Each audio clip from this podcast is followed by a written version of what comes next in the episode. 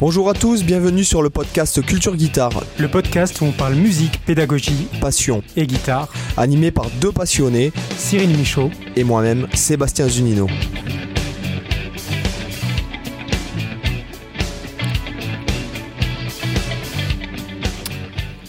Bonjour à tous, euh, bienvenue dans Culture Guitare. Euh, comment ça va Cyril?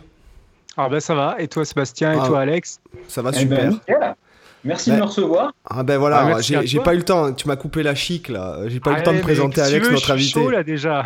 Donc euh, nous recevons aujourd'hui euh, Alex Cordo, euh, donc qui est euh, donc guitariste professionnel, qui est euh, prof euh, de guitare, qui est intervenant sur Guitar Part euh, aussi, et qui est, il me semble que tu es directeur du conservatoire. euh, tu peux me, me rappeler? Conservatoire de. Directeur adjoint, directeur adjoint du conservatoire de Montélimar. Super, putain, quel- Ouais. bravo Monsieur le directeur. Euh, Merci. c'est bien, c'est bien. Donc, euh, bah, je suis vraiment très content de recevoir Alex qui a répondu présent de suite quand, quand on l'a invité dans le podcast. Euh, alors, euh, on va commencer par un truc qui est très intéressant, c'est que il y a peu de temps, je suis tombé sur une vidéo de toi avec ton quartet. Euh, c'est baroque, c'est baroque quartet, c'est ça? The Electric Baroque Quartet. The Electric Baroque, The Electric Baroque Quartet, yeah. Quartet. Yes. Alright. Donc, euh, mais... tu peux un peu nous briefer sur ce projet, donc? Ouais, carrément. Euh, alors, The Electric Baroque Quartet, en fait, c'est un quatuor de guitare, de guitare électrique. Précisément, il y a trois guitares électriques et une basse, qui reprend des adaptations d'œuvres classiques. Donc, en fait, euh, quand je dis classique, c'est vraiment euh, la musique classique au sens large. C'est-à-dire, ça peut être des morceaux de musique baroque, ça peut être des morceaux de musique romantique, de musique classique, euh, et même de musique contemporaine. Donc voilà, toute la musique, on va dire, savante occidentale. Quoi. Et en fait, bah, ce quartet, il reprend ces œuvres-là en version un peu métal, quoi, en version disto. Quoi. Mm. Voilà. Donc Ouais. moi j'écris des adaptations. Donc par exemple on joue du Handel, euh, on joue euh, on joue du Moussorski, on joue euh, du Holst, on joue du Beethoven et puis le répertoire en fait il est en train de s'étoffer petit à petit. Et voilà quoi. L'idée c'est de donner un peu une, une autre un autre un autre regard sur la musique classique quoi. Donc ce projet, en fait, euh, donc là il y a une tournée qui arrive. Peut-être que je te coupe un peu l'herbe sous le pied, euh, Seb, parce que tu allais peut-être m'en parler. Euh, euh, euh, euh. Non, non, non, pour non. dire que c'est que c'est une tournée de, de concert-conférence en fait, où euh, ben, en même temps qu'on joue ces œuvres, euh, on explique aussi euh, à la fois les œuvres, mais aussi notre démarche et comment on fait pour adapter euh, des, des pièces musicales qui sont pas vra- franchement prévues pour la guitare électrique à la guitare électrique. T'as déjà essayé de faire un crescendo avec une guitare électrique, toi?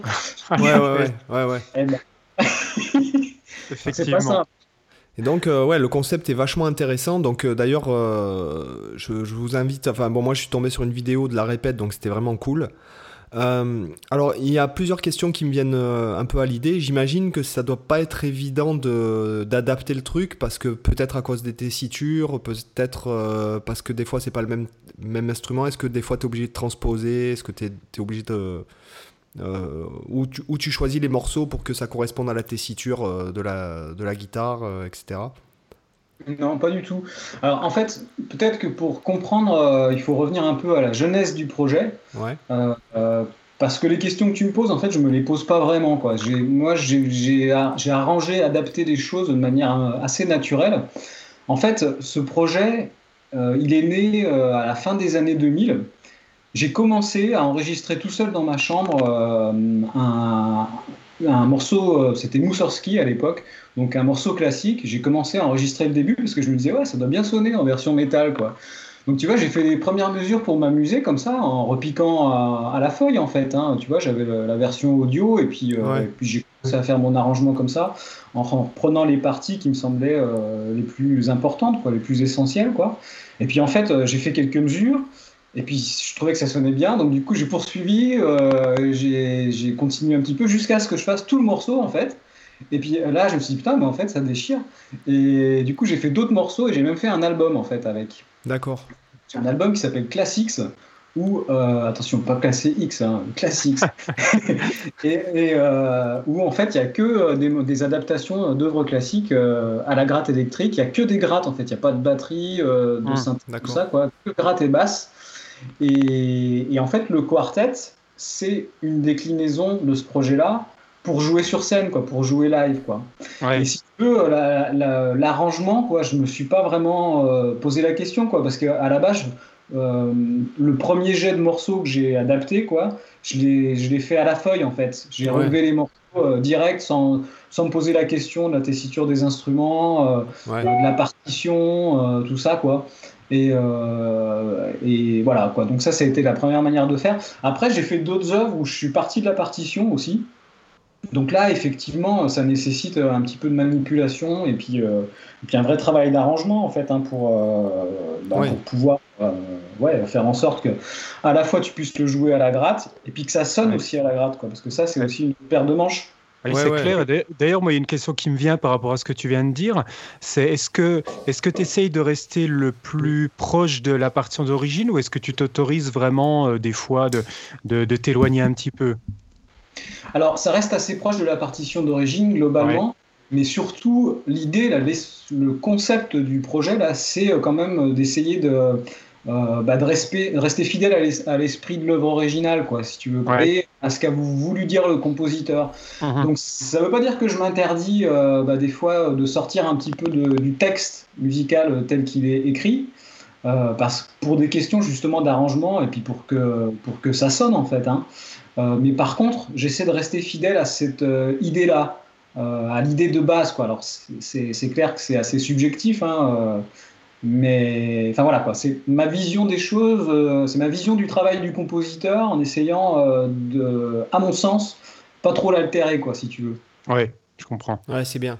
C'est vachement intéressant en tout cas. La démarche Et et, du tout. coup, ouais, moi, moi, ça me parle beaucoup comme projet parce que c'est vrai que quand j'ai débuté la guitare électrique, euh, j'étais très intéressé moi par le fait de jouer des œuvres classiques. J'ai beaucoup travaillé du Bach, Vivaldi, etc. Beaucoup des, des morceaux baroques.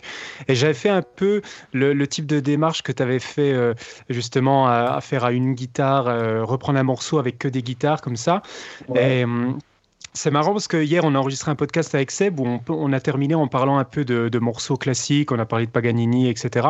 Puis euh, j'étais en train de dire que j'étais en train de, de retomber un peu dans une phase où je m'int- je m'intéresse au fait de, de peut-être jouer à la guitare électrique, des trucs un peu euh, ou romantiques, etc. Et du coup, quand, quand j'ai regardé un peu ce que, ce que tu faisais, ça m'a tout de suite bien plu. Vraiment, euh, ça, a tout de suite résonné avec, euh, avec ce que j'ai en- envie à nouveau de faire là et ce que, ce que j'ai fait par le passé. Et euh, surtout, ce qui, ce qui m'a plu, c'est que je trouve qu'au niveau du choix des œuvres, c'est pas forcément un, un choix d'œuvres genre euh, toujours les plus populaires ou, un peu les best-of du classique. Par, par exemple, j'avais bien aimé euh, euh, la reprise de, Mars de Holst.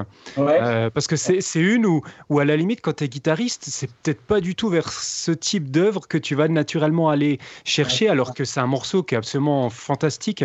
Et je trouve que c'était très intéressant. Ça m'a aussi fait penser, je sais pas si tu connais, au, au morceau électrique Counterpoint de Steve Reich. Euh, tout avec des guitares électriques. Je crois que Johnny Greenwood, d'ailleurs, euh, l'avait repris. euh, là, on avait fait un- une version, une cover, euh, si, je dis pas de bêtises. Donc là, pour les auditeurs, Steve Reich, c'est plutôt la, la musique contemporaine, musique minimaliste.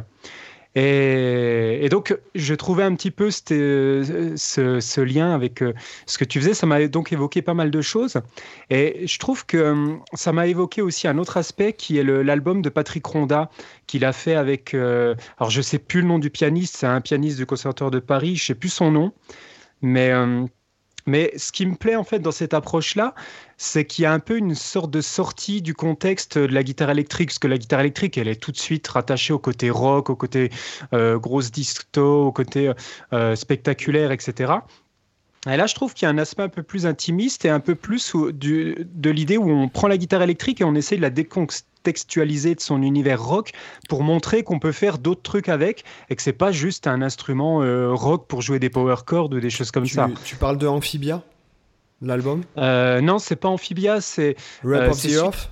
Euh, non, non, c'est un où il a repris que des morceaux classiques avec un pianiste. De... Ça doit être son avant-dernier album. J'ai ah. plus le nom en tête, mais il a repris du Beethoven. Il a repris, euh, je sais plus quel morceau il a refait. Parce que quand il avait, je me souviens quand on, ah, on devait avoir quoi, 12-13 ans peut-être quand il a sorti Amphibia. il a quand même changé. c'est bien plus tard que ça. Il a ah ouais Amphibia? Ouais ouais non non je veux dire l'album ah dont je parle il est sorti bien plus tard non, que mais ça. Quand, il a repris, quand il a repris Vivaldi euh, oui c'était une belle il a changé le game quoi clairement euh, il, a, il, a, il a tapé fort. Et rien que dans Rap of the Earth j'avais la cassette euh, rien que tu sens que le gars enfin voilà, il y a déjà, ouais, il a des, c'est déjà présent aussi ce, ce, ce type-là, et notamment il avait l'œuvre, enfin, je sais, je sais pas si c'est une reprise, je me souviens plus, mais il y a un morceau guitare acoustique euh, qui fait dans Rap of the Earth, qui est, euh, enfin, c'est du classique, quoi. Hein. Je pense que c'est une compo, mm. hein, mais euh, enfin bon. J'ai plus le morceau en tête, je saurais pas te dire. Enfin, en tout cas, moi aussi, je trouve que c'est vachement intéressant de, comme tu dis, de décontextualiser en fait la guitare, le fait, voilà, comme tu dis, souvent c'est apparenté au rock et machin, etc. Et le fait de faire du classique, de servir des contrepoints, etc. aussi, c'est, enfin, c'est vachement mm. intéressant, quoi. Voilà. Ouais. Oui, parce que tu as une exigence qui est complètement différente dans ta façon de jouer la guitare électrique.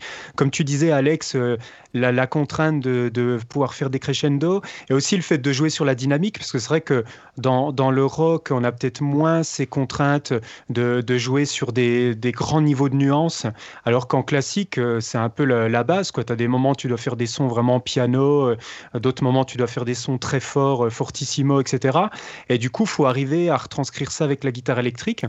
Euh, donc du coup, ça fait des, ça, ça, doit te mettre aussi dans des situations que, en tant que guitariste, on a peut-être moins l'habitude de, auxquelles on a moins l'habitude de se confronter. Du coup, c'est vachement intéressant parce que après, ça doit rejaillir. Je pense que tu as, peut-être forcément eu euh, euh, quelque chose qui a rejailli dans ton jeu quand tu rebascules dans un, dans un contexte plus rock, hard rock, metal ou autre, ou peu importe, mais plus, plus traditionnel la guitare électrique. Je pense forcément que tu as eu un bénéfice là-dessus de ce travail, non? Mais carrément, en fait, euh, c'est bourré de subtilité, des... notamment en ce qui concerne le phrasé. Ouais. Et c'est, on va, on va rarement dans ce niveau de détail en fait euh, dans, les, dans les solos rock en fait. Mmh. Euh, pour avoir joué ce répertoire-là avec, avec pas mal de monde, parce que j'ai testé pas mal de guitaristes, euh, en fait, quand tu regardes les partoches ou que tu écoutes la partition au premier abord, la plupart des mecs, euh, ils se disent Ouais, il n'y a pas de grosses difficultés techniques, euh, tu vois, il n'y a pas de gros shred, du sweeping, du sweeping dans tous les sens, quoi.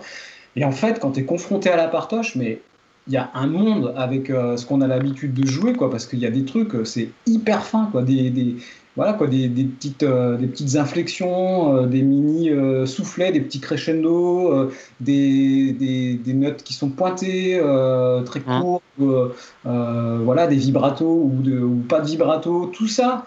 Tout ça, c'est, ça doit être maîtrisé, quoi. Et c'est, c'est un travail qui est hyper, hyper fin, quoi. Ouais, et puis, puis même le rapport avec les autres musiciens, notamment si tu joues de la musique baroque, tu as tout l'aspect contrepoint avec toutes les voix qui sont imbriquées les unes avec les autres. Et du coup, Quand, quand, toi tu joues ta ligne à la guitare, tu écoutes l'autre guitariste qui fait une ligne qui la complémente, le bassiste aussi, etc. Ça, c'est vachement intéressant aussi. Ouais, ouais, vaut mieux. Hein. Écoutez les autres. Mais ouais, ouais, c'est un vrai travail. En fait, c'est un travail qui s'apparente au travail que font les quatuors à cordes euh, classiques. Hein, Tout à fait les, les quatuors à cordes de très haut niveau, là, qui font des, concours internationaux, euh, les, concertistes, les concertistes internationaux, euh, les mecs, ils bossent sans relâche. Quoi. C'est 20 euh, heures de répète par semaine hmm. en permanence, quoi, si tu veux. Quoi. Et alors que c'est des mecs qui jouent déjà comme, comme, des fous. Ah ouais, c'est monstrueux. Tu vois, D'ailleurs, ça s'entend, ça s'entend vachement quand tu improvises. Euh, parce que tu as un jeu vachement lyrique quoi, euh, quand tu improvises. Tu sais, moi je me considère euh, presque comme un musicien classique. Quoi. Je, pense que je joue de la guitare comme, comme j'aurais aimé jouer du violon en fait. Ouais, oui, tout à fait. clairement, c'est ça. quoi. D'ailleurs, petite parenthèse, j'adore ton vibrato. Bon, qui vient, j'imagine qu'il vient de Steve Vai, hein, donc je pense qu'on a tous un peu les mêmes, les mêmes héros, on va dire. Mais, mais t'es pas du tout Steve Vai? Euh, si, j'adore Steve Vai, mais en fait, tu parles du vibrato circulaire. Ouais, un peu, ouais. ouais. C'est ça? Ouais, euh, en fait, euh, moi, je savais pas que je faisais un vibrato circulaire avant qu'on me le fasse remarquer, quoi, si tu veux. D'accord, ok. Ouais, ça t'est venu naturellement, en fait. bah ouais, c'est. Enfin, naturellement, je... plutôt en cherchant. en sachant quelque chose que je voulais obtenir, quoi, si tu veux. Mais, et du coup, euh, j'ai développé ce mouvement-là parce que ça me permet d'avoir de l'amplitude, quoi. Mais mmh. même dans ma tête, tu vois, c'est pas circulaire. C'est juste que je détache mon pouce de derrière le manche euh, pour pouvoir avoir plus de force. Et, oui, tu mélanges. En fait, euh, on va dire que pour les auditeurs, on va dire que le vibrato circulaire, ça serait un mix entre le vibrato horizontal façon violon, on va dire comme quand vous voyez les violonistes, et un vibrato vertical version un peu Malmsteen pour, euh, pour, être, pour vulgariser un peu le truc en fait. Hmm. Voilà, donc super. Euh, alors peut-être est-ce que tu peux nous parler de, des dates de concert en fait euh, pour que si jamais des auditeurs, bon vis-à-vis du confinement ça passe du coup, enfin non, du coup Jusqu'à ça, ça, passe. hier j'ai eu une mauvaise nouvelle, il y a une des dates là qui est annulée. Euh, parce qu'en fait le maire de la commune dans laquelle on devait jouer euh, a décidé euh, bah, de mettre sa, sa, commune sous cloche, quoi. on peut pas lui mmh. et, et, du coup, il y a une date qui va être, je pense qu'elle va être reportée. Mais là, du coup, je sais pas quand, quoi, parce que comme, bah, comme tout le monde, on n'a pas beaucoup de visibilité, quoi. Donc là, ouais, il y, y, a une tournée là qui est essentiellement dans la Drôme. Puisque je suis originaire euh, de la Drôme, c'est là que j'habite. Et donc, comme le projet là, est en, phase de création et puis qu'on démarre tout juste là avec un nouveau line-up, euh, en fait, euh, donc c'est plutôt localisé sur la Drôme. Donc, à partir de novembre, tu veux que je te dise toutes les dates? C'est possible? Ah ouais, c'est possible. Il, y en, a 300. D'accord.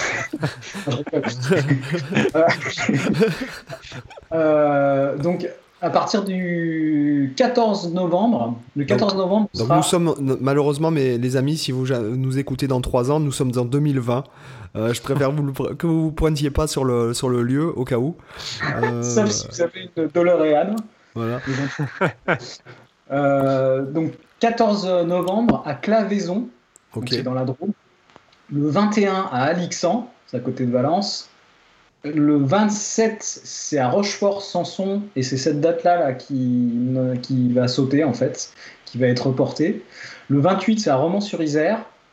Le 5 décembre, à Suse-la-Rousse. Ça, c'est dans le sud de la Drôme. Ça, c'est mon anniversaire. Ah, bah dis donc, euh, je penserai à toi alors. Ouais, tu penses à moi. Un gâteau. Ça va.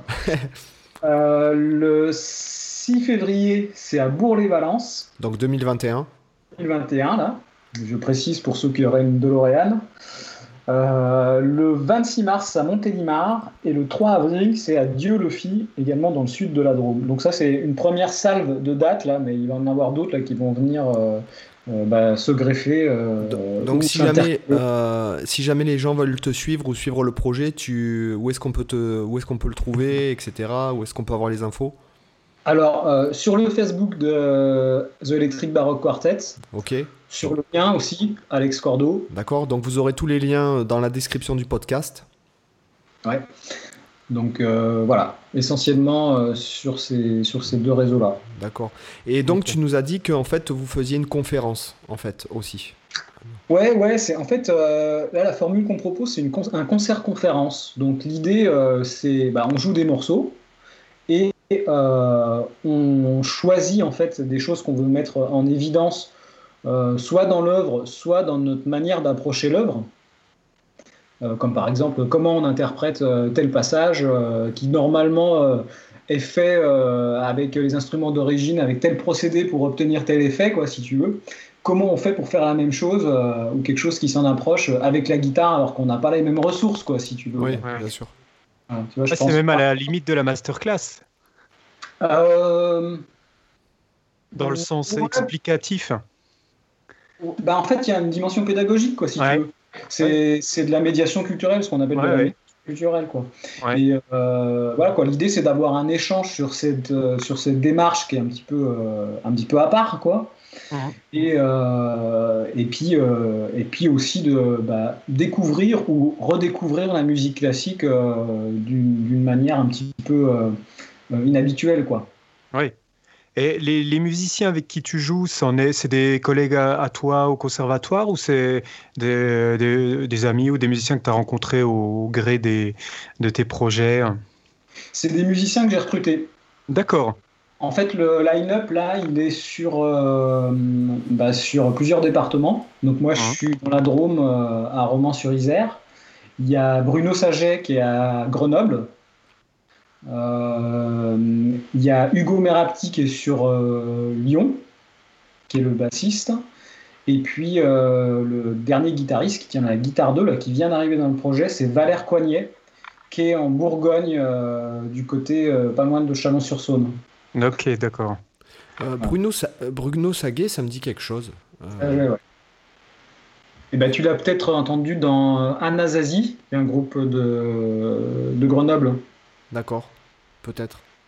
C'est du coup. euh, donc ça, c'est euh, c'est des musiciens en fait qui ont un, qui sont pas du tout des musiciens classiques en fait à la base. hmm. Ça aussi, moi, c'est c'est ce que je trouve intéressant, c'est que euh, ça, ça permet aussi d'avoir euh, une approche qui est un peu euh, euh, qui, qui, qui est pas lissée par un parcours classique, quoi, si tu veux. C'est pas, une évidence. conditionné, ouais. Ouais, conditionné, ouais. C'est pas, c'est pas forcément une évidence. Et moi, je trouve que c'est intéressant parce qu'ils amènent aussi des éléments de leur culture à eux, quoi. Mhm. Ils sont plutôt euh, métal, euh, globalement. Et, et c'est l'idée, quoi, parce qu'on est quand même euh, aussi dans cette veine-là, euh, tu vois, un peu à cheval entre. À la fois, on fait du classique avec les codes du classique, Ouais. à la fois, on est quand même des musiciens de rock et de métal, et on amène aussi euh, notre culture, nos, nos codes euh, là-dedans, quoi. Si Ouais, l'énergie, etc. Ouais. ouais. Ouais, Mais tu vois, ouais, ce- qui est intéressant, euh, que, quand j'ai écouté ce que vous faites, euh, je trouve que ça sonne pas kitsch. Euh, et ça, c'est un truc que moi j'ai pu voir souvent dans, dans des musiciens qui reprennent de la, de la musique euh, classique à la guitare électrique. C'est que parfois les arrangements, les choses comme ça, avec euh, la, la batterie traditionnelle en 4-4, etc., ça, ça peut donner un côté un peu kitschos, un peu à la André Rieu de la guitare, si tu vois ce que je veux dire. Et je trouve que c'est pas du tout le cas chez vous. Et je trouve que Bah, remercie. vous avez trouvé un, un bon équilibre là-dessus parce que du coup, ça, ça sonne. Si tu veux, pour moi, je vois, je vois votre projet. Euh, de manière très naturelle, comme, comme par exemple au conservatoire, tu vas, par exemple, je sais pas, tu es violoniste et puis tu vas jouer un morceau euh, qui est à la base prévu pour, euh, je sais pas, pour, je dis n'importe quoi, pour flûte traversière, et ça a été arrangé pour violon, et tu le joues comme ils à l'époque baroque, les mélodies étaient écrites, euh, étaient pas écrites forcément pour des instruments précis, elles étaient écrites pour des tessitures, et après, s'il y avait une flûte qui était dispo, c'était la flûte qui jouait la ligne, et c'était un hautbois qui était dispo, c'est le hautbois qui la jouait, et à la limite, ils s'en fichaient un peu de l'aspect du choix des timbres, c'était plutôt, tu jouais, c'était les lignes mélodiques qui comptaient, et je trouve que ça s'inscrit bien dans ce rapport-là, c'est qu'à la limite, que ce soit de la guitare électrique ou de la cornemuse, j'ai pas envie de dire qu'on s'en fout, mais c'est que, c'est que, il y a, voilà, on n'a pas ce côté kitsch, on, Je on pense a ce côté dire, à la fois euh, traditionnel et en même temps moderne. Je pense qu'on peut dire que si jamais il y avait eu de la guitare électrique du temps de Beethoven, je pense qu'il Ouais, aurait utilisé. il aurait utilisé. Euh, parce que clairement, clairement, il y a. Ah oui, T'es d'accord avec moi que on pourrait dire qu'il y a certains groupes de métal, euh, sans parler par exemple de Symphony X que j'adore, euh, justement que j'écoute, euh, j'écoute sou- très souvent Symphony, Symphony X parce que déjà j'adore le- les compos, j'adore le- l'univers, etc. Et euh, euh, mais il y a des, par exemple, prenons Dream Theater, c'est l'exemple qui me vient, mais je- par exemple, tu prends, Meto- je prends Imagine Words. Images Ouais. and Words, en fait, tu prends par exemple Metropolis, c'est écrit comme quelque part une œuvre de classique, quelque part. Est-ce que tu vois ce que je veux dire quand je dis ça? Tu parles de l'album Metropolis? Non, ou- non, même euh, dans Imagine, Images euh, and Words, euh, Metropolis Part 1. Ah, ok. Tu vois, le morceau, Ouais. effectivement, même si effectivement on n'est pas dans le- l'esthétique classique, hein, ou romantique, ou un peu, un peu ou baroque, mais c'est tellement écrit, si tu veux, c'est tellement arrangé, c'est tellement composé que tu pourrais te dire que ça pourrait être apparenté à. Euh, tu vois ce que je veux dire ou pas? Et en fait, il y a des, pour moi, il y a des filiations euh, avec, euh, avec la musique du, de la fin du 19e, euh, début 20e siècle. Tu vois, je pense à Moussorski, par exemple, ou Ouais. même Holst. Tu vois, euh, par exemple, Holst, enfin, déjà, tu peux faire le parallèle avec la musique de John Williams. Quoi. Clairement, c'est une, c'est une influence de John Williams. Quoi. Ouais, clairement, oui. toutes les planètes dans Star Wars, quoi. Clairement, Ouais. c'est des mêmes types d'arrangements, quoi. Euh, ensuite, euh, Metropolis, euh, euh, euh, Theater en général et le prog en général tu retrouves, tu vois, des, structures avec des éléments qui n'ont pas forcément à voir les uns avec les autres, qui arrivent un peu subitement, comme ça, au milieu du morceau. Ça change tout le temps. Il y a beaucoup de mesures asymétriques. Ça aussi, c'est des traits caractéristiques de cette musique-là, de, de, cette musique de cette époque-là, quoi. Ouais. Ouais, ouais, Pour moi, pour moi, il y a, y a quelque chose, il y a un héritage aussi, tu vois. je sais pas si c'est voulu. Euh, je pense qu'il y a aussi la question de la virtuosité chez Dream Theater. Quoi. Ça aussi, c'est un héritage du classique.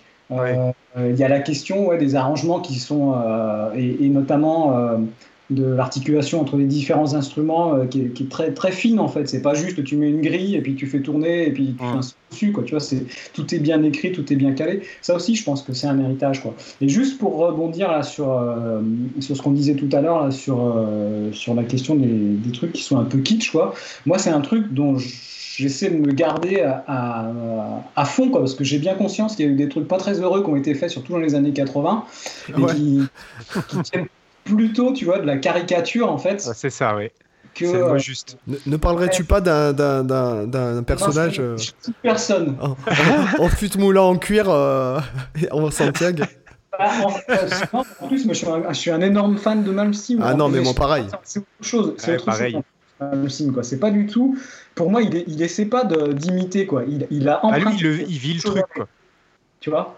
Il, a oui. emprunté, il a emprunté, il a construit quelque chose avec. C'est différent, quoi. Mais il y a des mecs, en fait, qu'on qu qu fait des. D'ailleurs, qui sont pas forcément restés à la postérité. Hein, ah non, non. Euh, qu'on qu fait des trucs avec batterie, tu vois, c'était marrant, 5 minutes, c'était oh tiens, euh, on, fait, euh, on fait du bac euh, d'un seul coup à la guitare électrique, ça sonne un peu hard rock et c'est rigolo, tu vois. Mmh. Mais c'est pas du tout, c'est pas du tout oui, la démarche. Ouais, effectivement, quand tu parles, quand on parle de Malmsteen, alors moi j'ai écouté Malmsteen il y a pas longtemps avec les enfants, tu vois. Et en fait, les enfants me disaient, ouais, ben, les solos de guitare sont bien, mais euh, le morceau, il est bizarre, quoi. tu sais, sais, genre, ben, je lui ai dit, ouais, mais tu sais, c'est un peu le, tu sais, c'est un peu l'univers Steam. Je lui ai dit, tu vois, euh, en fait, tu prends le solo de guitare, tu pourrais juste écouter le solo et c'est bon, t'as pas besoin d'écouter le morceau. Quelque part, en ça fait, dépend des albums. Non, j'ai Tout le monde attend le solo, en fait, en fait euh, quand ça. on écoute du Malmsteen. Mais en fait, quand il arrive, du coup, ça, ça amplifie le truc, tu vois. C'est un peu comme des ouais. préliminaires, un peu, un peu laborieux, tu vois.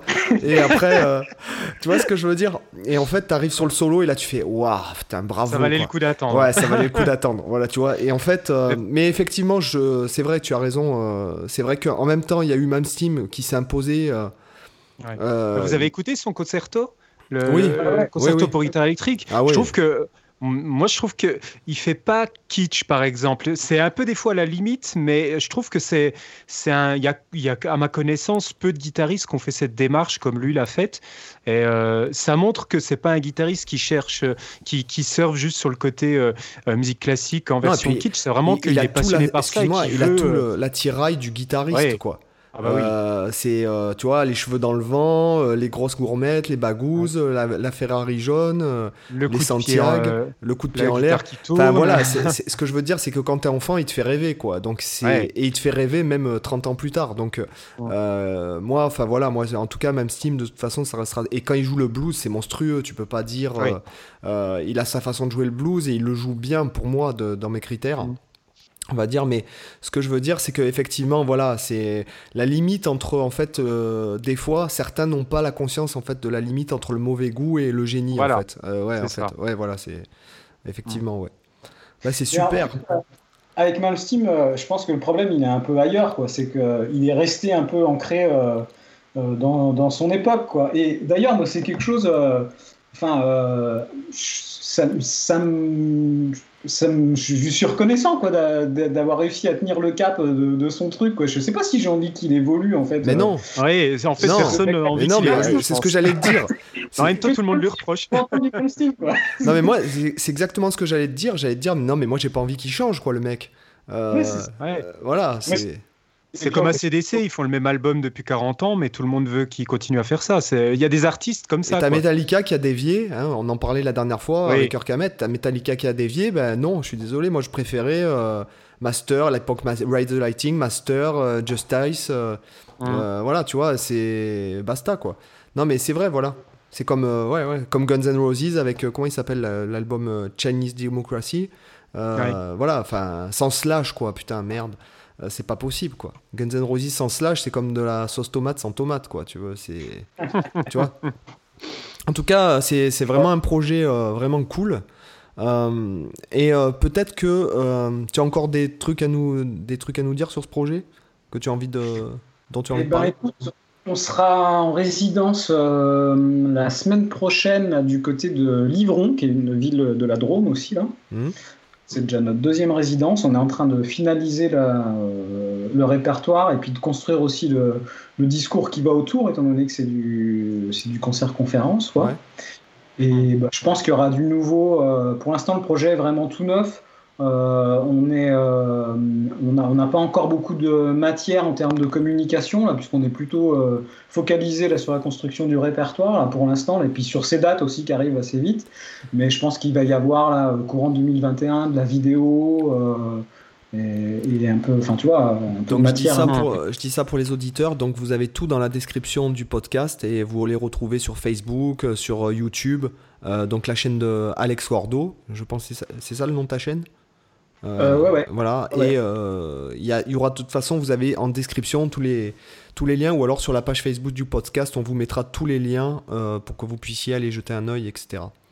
Je précise, je précise juste qu'en fait, ce projet, il y a eu une première mouture, un premier line-up en fait autour de 2012, et il y a déjà des vidéos en fait sur le, sur le net. où on trouve déjà bah, des extraits de, de, du répertoire. Quoi. Mais voilà, aujourd'hui, le répertoire, il s'est élargi là. Et puis le line-up a changé, donc euh, je pense que ça va être. On est toujours dans la même, euh, sur le même concept, quoi, mais je pense que ça va évoluer en termes euh, d'interprétation et, voilà quoi. Ah, moi, j'aurais encore une petite question sur par rapport à votre projet, quelque chose qui m'intéresse. Euh, est-ce que tu pourrais nous parler un petit peu du processus quand vous, quand vous travaillez, quand vous choisissez une œuvre, euh, un, petit peu le, le, process que vous mettez en place depuis, le, euh, par exemple, la, transcription, les choix d'arrangement, comment vous la travaillez, comment vous échangez entre vous par rapport à ça, et peut-être par rapport aux œuvres que actuellement vous avez, vous avez au répertoire, laquelle tu as trouvé le plus difficile à gérer, que ce soit en termes d'arrangement et en termes de, de mise en place ou en termes d'interprétation alors, en fait, euh, sur le travail d'adaptation, il n'y a que moi qui bosse. D'accord. Donc là, voilà, ça. je te fais une réponse courte. Euh, donc ça, c'est ma partie. J'écris tout. Mmh. Tout, est, tout est écrit pour tous les instruments euh, euh, sur Guitar Pro et je passe la partition au mec. quoi. J'ai un détail aussi qu'on, je sais même pas si on peut parler de détail, mais qui est important parce que ça fait pas partie aussi euh, de nos habitudes en tant que musicien rock et metal. tout ça, on le joue par cœur. Ouais. Donc ça, c'est, ça représente une somme de boulot qui est assez considérable euh, parce que par rapport à un morceau de rock euh, ah oui, complètement, standard, euh, t'imagines que d'apprendre une symphonie en entier, euh, surtout avec, avec les parties intermédiaires qui sont pas forcément des parties, des parties que tu retiens facilement, quoi, parce que c'est, des fois c'est des parties de ce qu'on appelle de remplissage quoi, pour que tu aies l'harmonie. Quoi. Mmh.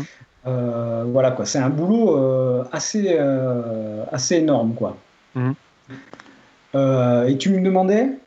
Euh, après, au niveau du processus, comment vous, vous travaillez sur l'interprétation, par exemple pendant les répétitions, les choix musicaux, les, directions musicales, grosso modo? Bah, En fait, je suis assez lead sur, sur le truc. J'ai une vision assez précise de, de ce que j'ai envie d'entendre. D'accord, tu fais un peu le chef d'orchestre, quoi, un peu. Ouais, je pilote, je pilote beaucoup, quoi. Ouais. Voilà. Et ensuite, on travaille euh, sur, euh, ouais, sur, sur, sur, ce que ferait un quatuor à cordes traditionnel, en fait. Quoi. Ça aussi, tu vois, je pense que c'est un petit peu nouveau. Euh, c'est le fait d'avoir des départs qui soient pile ensemble, d'avoir des silences qui soient des vrais silences, d'être attentif à la justesse, d'être attentif au phrasé. Tu vois, il y a un truc, quand tu joues des guitares, quand tu joues des morceaux que avec des guitares, en fait, ça a vite fait de sonner abeille. Je ne sais pas si vous avez déjà empilé des couches de guitare en enregistrant, quoi, si, des couches de lead. Hein. Surtout dès que tu as de la, de la, disto, quoi. Ouais, de la disto, quoi. Tu vois, ça sonne tout droit, en fait. Euh, c'est complètement euh, décharné, quoi. C'est sans intérêt. Et ça, c'est compliqué. Il faut lutter contre ça, en fait. Et il faut, faut, essayer de trouver du son euh, pour avoir de la dynamique. Il faut essayer de trouver de la dynamique dans son jeu pour que les notes, pour qu'il y ait du relief, en fait. Il euh, faut vibrer quand il faut vibrer euh, et pas vibrer quand il faut pas vibrer. Mmh. Voilà, il y a vraiment une, une recherche du phrasé qui est, qui est assez, euh, qui est assez importante quoi. Oui, effectivement. Et d'ailleurs, euh, par rapport à ça, je me demandais, euh, tu parlais justement de, du quatuor, euh, ce que ferait un quatuor traditionnellement. pour avoir vu des quatuors fonctionner, généralement, tu as toujours, bon, des fois, souvent le, premier violoniste qui en fait indique un peu à tous les autres quel doigté ils doivent choisir entre tirer, pousser, histoire d'être vraiment avec une homogénéité, par exemple, de son dans les phrases. Est-ce que de votre côté, au niveau de la guitare, c'est pareil? Est-ce que tu conseilles, par exemple, tu dis aux autres guitaristes, alors moi, moi là, je fais euh, tout en couvert le bas, ou je fais de l'aller-retour, ou je fais de l'économie picking, il faudrait du coup que vous soyez dans la même logique, ou tu les laisses plutôt libres de choisir leur doigté? Carrément. Carrément, ouais.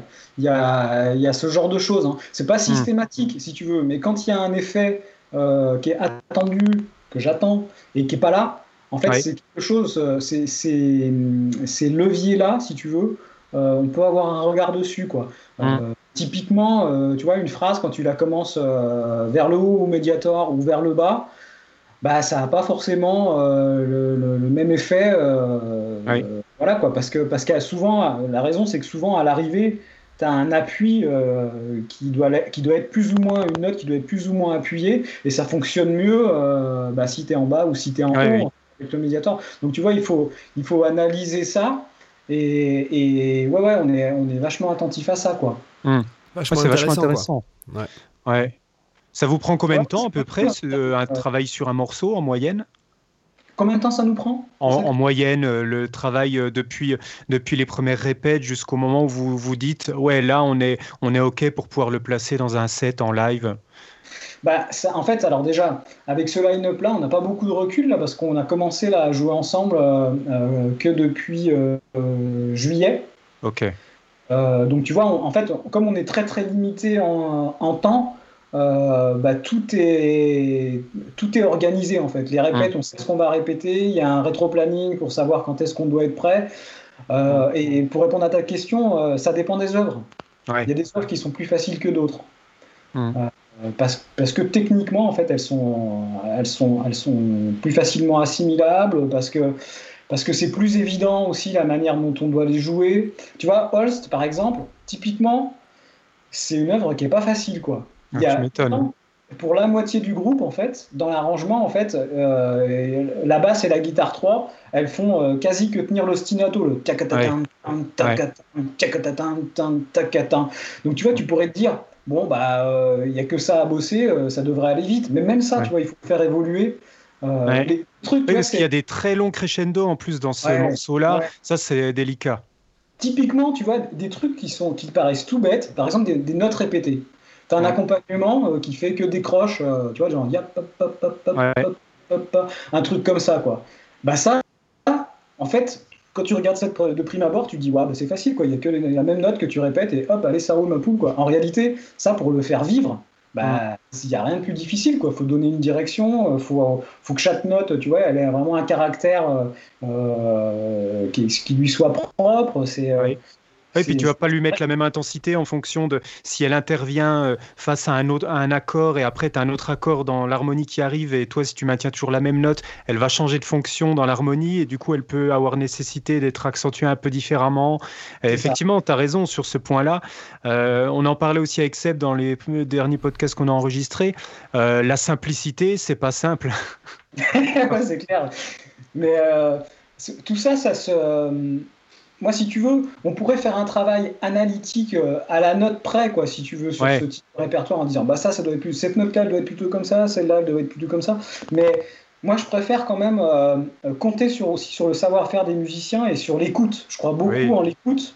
Euh, dans, le fait de, vraiment pouvoir interagir entre nous, pouvoir imiter quand il y a une proposition de phrasé, par exemple. Hein.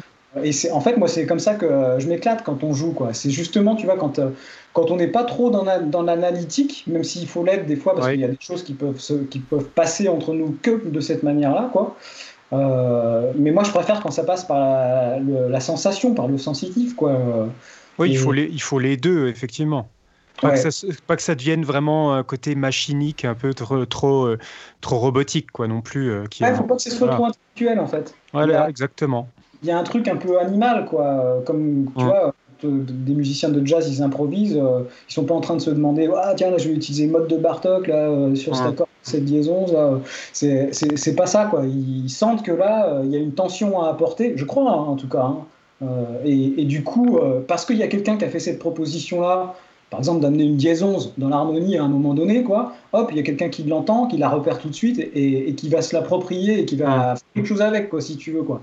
Euh, c'est ce type d'écoute-là, quoi, si tu veux, moi, qui m'intéresse euh, et qui fonctionne aussi pour ce qui est nuance. Euh, voilà. Moi, je pense qu'il y a une chose qui est importante, c'est essayer de comprendre le sens des morceaux et notamment le caractère que tu, que tu donnais à un passage, quoi. Si tu veux pas être à côté de la plaque, faut que tu comprennes euh, bah, ce que le compositeur il a voulu dire, si c'est un truc méchant, si c'est un truc euh, au contraire euh, qui est plutôt planant, ou enfin voilà quoi, et que tu t'inscrives dans, dans cette comment dire dans cette idée là pour pouvoir la réaliser correctement quoi.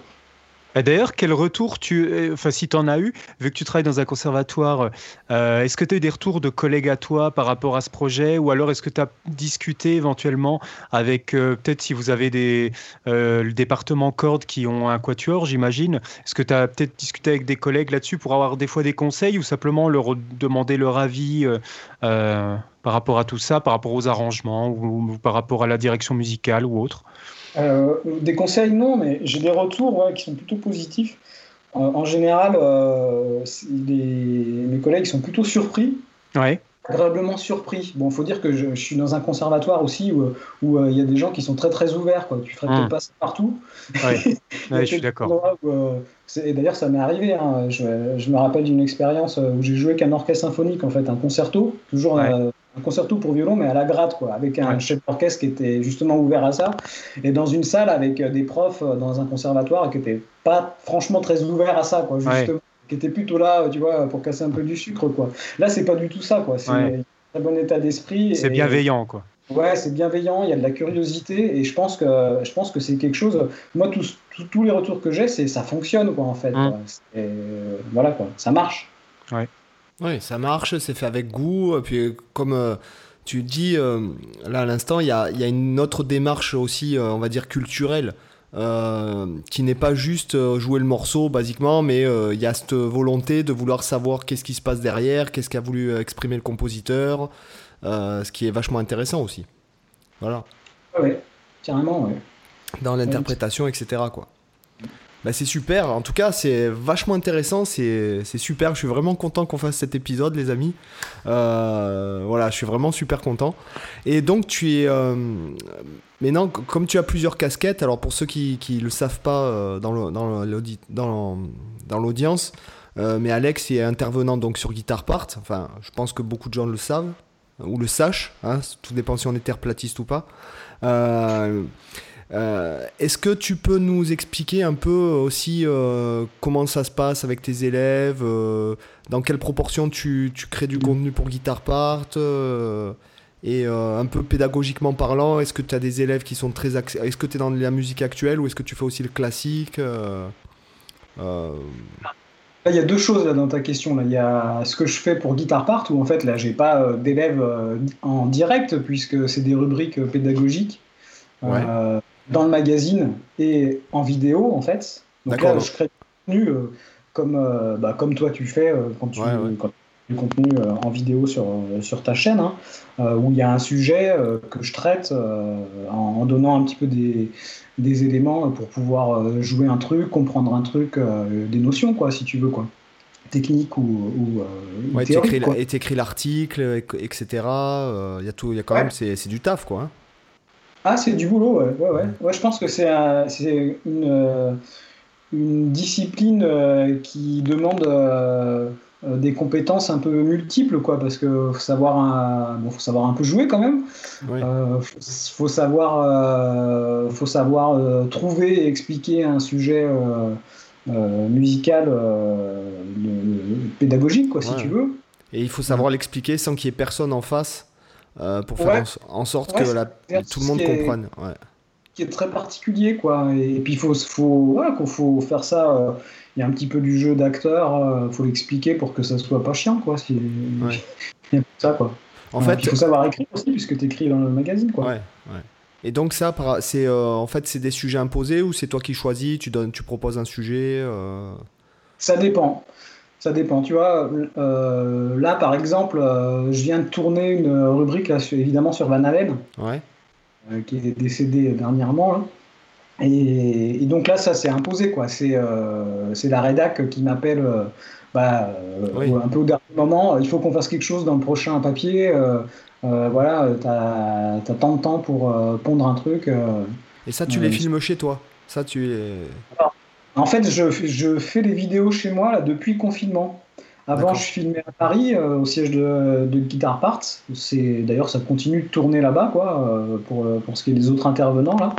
Et puis euh, là, du coup, avec le confinement, ben, il a bien fallu qu'on continue pour publier des choses, quoi. Donc, on s'est débrouillé. Et moi, je me suis un peu équipé et je tourne de chez moi. Et comme j'habite pas sur Paris, c'est vrai que c'est plus pratique pour moi de, de tourner chez moi, même, même si je t'avoue que c'est un peu galère tout seul quand même.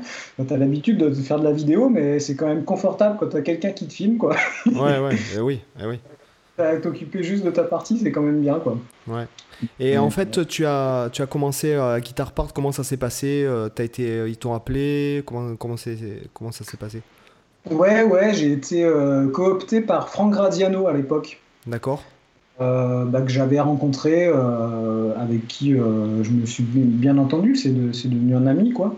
Et euh, en fait, quand il est parti en 2015, euh, bah, euh, il y avait une place qui se libérait. En fait, il a, il a fait le lien et il m'a proposé, quoi, si tu veux, quoi. Donc j'ai fait, euh, j'ai fait un peu des tests avec eux, puis ils m'ont dit, bah allez, on y va, quoi. Et puis du coup, là, j'y suis, bah, tu vois, ça fait, ça va faire 5 ans, bientôt 6, hein, où je suis tous les mois dans le magazine, en fait, j'ai des rubriques, une ou plusieurs rubriques, la plupart du temps, tous les mois, quoi. Ah, super, super intéressant, quoi. Aussi, toujours, euh, la pédagogie, c'est, c'est vachement intéressant, quoi. C'est ouais ouais puis c'est c'est vachement intéressant euh, je pense euh, j'espère pour ceux qui lisent et qui regardent les vidéos puis c'est intéressant aussi à faire parce que du coup tu vois si tu, tu vas creuser des sujets en fait moi j'ai découvert des trucs avec Guitar Part justement tu vois dans les sujets imposés des fois euh, tiens euh, fais tel ou tel artiste des mecs des fois j'avais jamais entendu parler d'eux quoi du coup tu vois tu fais tout un travail de recherche euh, tu essaies d'extraire euh, la, la quintessence de, de Ouais. ce qui- de Il faut arriver à s'habituer, se rapproprier rapidement le style, euh, même Ouais. si c'est un artiste dont tu n'es pas familier, effectivement. ouais. Arriver à comprendre le style et euh, aussi. Ouais, ouais, ça, ça fait partie aussi, je pense, des, des qualités à avoir quand tu fais ce genre de, de job. Et, et puis, je pense que tu vois, faut pas être, euh, faut être plutôt ouvert d'esprit, quoi. Parce Oui. que euh, si tu as envie. euh, Enfin, moi, tu vois, moi, je suis vachement intéressé pour faire des trucs qui sont pas du tout dans ma zone de confort, quoi. Euh, ça me prend plus de temps, mais je découvre des trucs, quoi. J'apprends des trucs, quoi. Euh, J'ai bossé, j'ai bossé des trucs. euh, tu vois, enfin, je suis quand même un guitariste euh, de la génération. euh, pas, je, je vais, je vais avoir 45 ans, quoi, quand même. Quoi. Donc, moi, j'ai été biberonné au, au shrapnel des années 80. euh, Guitar on the Edge Tu te souviens de Guitar on the Edge ou pas? Je sais plus. Ça- Tu non, souviens pas de cette compile de Shrapnel Records là en fait où euh, en fait t'avais je sais plus combien 7 ou 8 volumes euh, et puis pour se les procurer c'était je m'en souviens moi j'ai écrit à des mecs dans des magazines et tout pour, pour les trouver. Ouais, ouais. voilà donc en fait c'était les ben, c'était des compiles de, de, Shrapnel, de Sh- euh, Shrapnel Records donc de Mike Avec et tout, non? De quoi? Avec cacophonie et tout ça, là? Ah ouais C'est ouais pas il y avait celle-là? Cacophonie il y avait euh, il y avait tout. pff, pour te dire, je me souviens même plus des noms, puisqu'il y a des, des gars qui sont des, des mecs qui n'ont pas forcément euh, continué. euh, tu sais, les Joey Tafola, euh, Richie Kotzen. euh, Il y avait Tilt, Grego. euh, Tilt, donc c'est, tu sais, c'est le, le duo, enfin l'album qu'ils ont fait euh, Richie Kotzen et Grego. Euh, Il y avait euh, Sean Lane, euh, Gambale. euh, Il y avait aussi Allsworth, là, avec des extraits de l'album qu'ils ont fait avec Gambale. Ah ouais, si, si, mais je, en fait, je l'ai eu par bribes, en fait, ce Ouais. compile, quoi. Je l'ai Ah, jamais c'était, eu ah ouais, c'était monstrueux. Enfin, c'était. euh, ouais, moi, c'est, je trouve que c'était tu, vois, monstrueux. enfin, tu vois, moi j'ai été élevé euh, avec ça, quoi, et je me retrouve à faire des trucs, euh, euh, à bosser des techniques de pouce de Tozina Basie ou des trucs comme ça. euh, euh, Ouais. on reste dans la, dans la veine métal, en, en Ouais. l'occurrence. là, Mais enfin, tu vois, euh, ça me dérange pas non plus de faire des trucs de jazz ou de bossa ou. Euh, parce que ça enrichit de toute façon. Oui. Ouais, ouais. C'est surprenant, même des fois, comme, comme les choses, elles, peuvent paraître évidentes quand tu les regardes de loin. Et quand tu dedans, tu dis, mais putain, mais c'est extraordinairement technique, en fait. C'est super complexe, quoi. Les histoires rythmiques. Euh, euh, même dans n'importe quel style, même en folk, où il y, y, a des choses qui sont, qui sont vachement complexes. Quoi. Ah ouais, ouais, non, c'est vrai, c'est vrai c'est euh, ouais c'est voilà en fait en apprenant aux autres souvent tu t'apprends à toi-même aussi puisque c'est ce qu'on c'est ce qu'on disait, disait, hier hein. ouais c'est ce qu'on disait hier. Et, euh, et que lorsque tu appréhendes la pédagogie avec des élèves euh, donc quand tu es prof au conservatoire en fait tu comment ça se passe? Tu es en cours particulier en cours collectif les deux. les deux vous faites les deux? On le veut ouais. Ouais ouais. Et c'est plutôt axé rock musique actuelle ou tu fais aussi le classique? Euh bah, euh, les deux. D'accord. Après, moi je, suis, moi, je suis estampillé, euh, je suis guitare, euh, on appelle ça guitare musique actuelle conservatoire, quoi. donc, je suis, je suis censé m'occuper des musiques actuelles, des musiques amplifiées, en fait, et du jazz. D'accord. mais en fait, il n'y a pas de barrière culturelle, et au contraire, enfin, moi, j'essaie de profiter du fait qu'on est dans un conservatoire pour, à des moments, tu vois, expérimenter des trucs. Moi, ça me dérange pas de bosser une sonate de bac avec euh, un élève en guitare électrique, quoi. Mais tu vois, toujours pareil en disto ou euh, voilà quoi. Et il y a plein de, il y a des opportunités de, tu vois, de croiser aussi les disciplines, quoi. Euh, tu peux faire jouer des guitaristes avec des violonistes ou avec des trompettistes, il n'y a aucun souci, quoi. Voilà. Y a, moi, j'ai cette étiquette-là, musique actuelle, parce que mon instrument il est plutôt apparenté à ça. Mais euh, si tu veux, il n'y a pas forcément de barrière, il n'y a rien qui est interdit. Quoi. au niveau du contenu, ça peut sortir de ce que, ce que l'étiquette euh, te, euh, te, te, dit. C'est différent quand même de quand tu donnes. Je donne aussi des cours particuliers, hein, par Skype notamment. Mmh. Et où là, là, je suis vraiment dans la construction d'un programme pédagogique avec l'élève qui est, qui est complètement. qu'on définit ensemble, quoi, si tu veux, quoi, en fonction de ses propres objectifs, ce qu'il a envie de faire, tout ça. Quoi. Là, c'est un peu différent. Tu es dans un cursus, tu as des objectifs à atteindre, euh, et, euh, mais pour les atteindre, en fait, tu peux, euh, tu peux très bien imaginer passer par du classique, passer par du jazz, parce que des notions, en fait, tu les retrouves dans, tous les styles. Hein. Tu parles de rythme, le rythme, il existe dans tous les styles. Quoi. Tu parles d'harmonie, ça existe dans tous les styles. Voilà quoi, sous des formes différentes, mais voilà quoi. Ce qui est important quoi, au final, bah, c'est de comprendre c'est quoi l'harmonie, c'est quoi le rythme, c'est euh, comment on arrive à jouer ça, comment on arrive à créer son, sa personnalité, euh, son identité musicale. Euh, voilà quoi, à faire des choses. à créer quoi. Créer. C'est super, c'est super. C'est vrai que, en tout cas, voilà, c'est ce qui est génial, c'est voilà, c'est un peu de, c'est aussi au pédagogue de s'adapter en fait à l'élève. comme tu disais, on définit un programme ensemble, etc., etc. Donc c'est euh, donc si vous voulez prendre des cours euh, sur Skype avec Alex, euh, vous trouverez tous les liens en, description aussi. voilà, Cyril, on t'entend plus là, qu'est-ce qui se passe?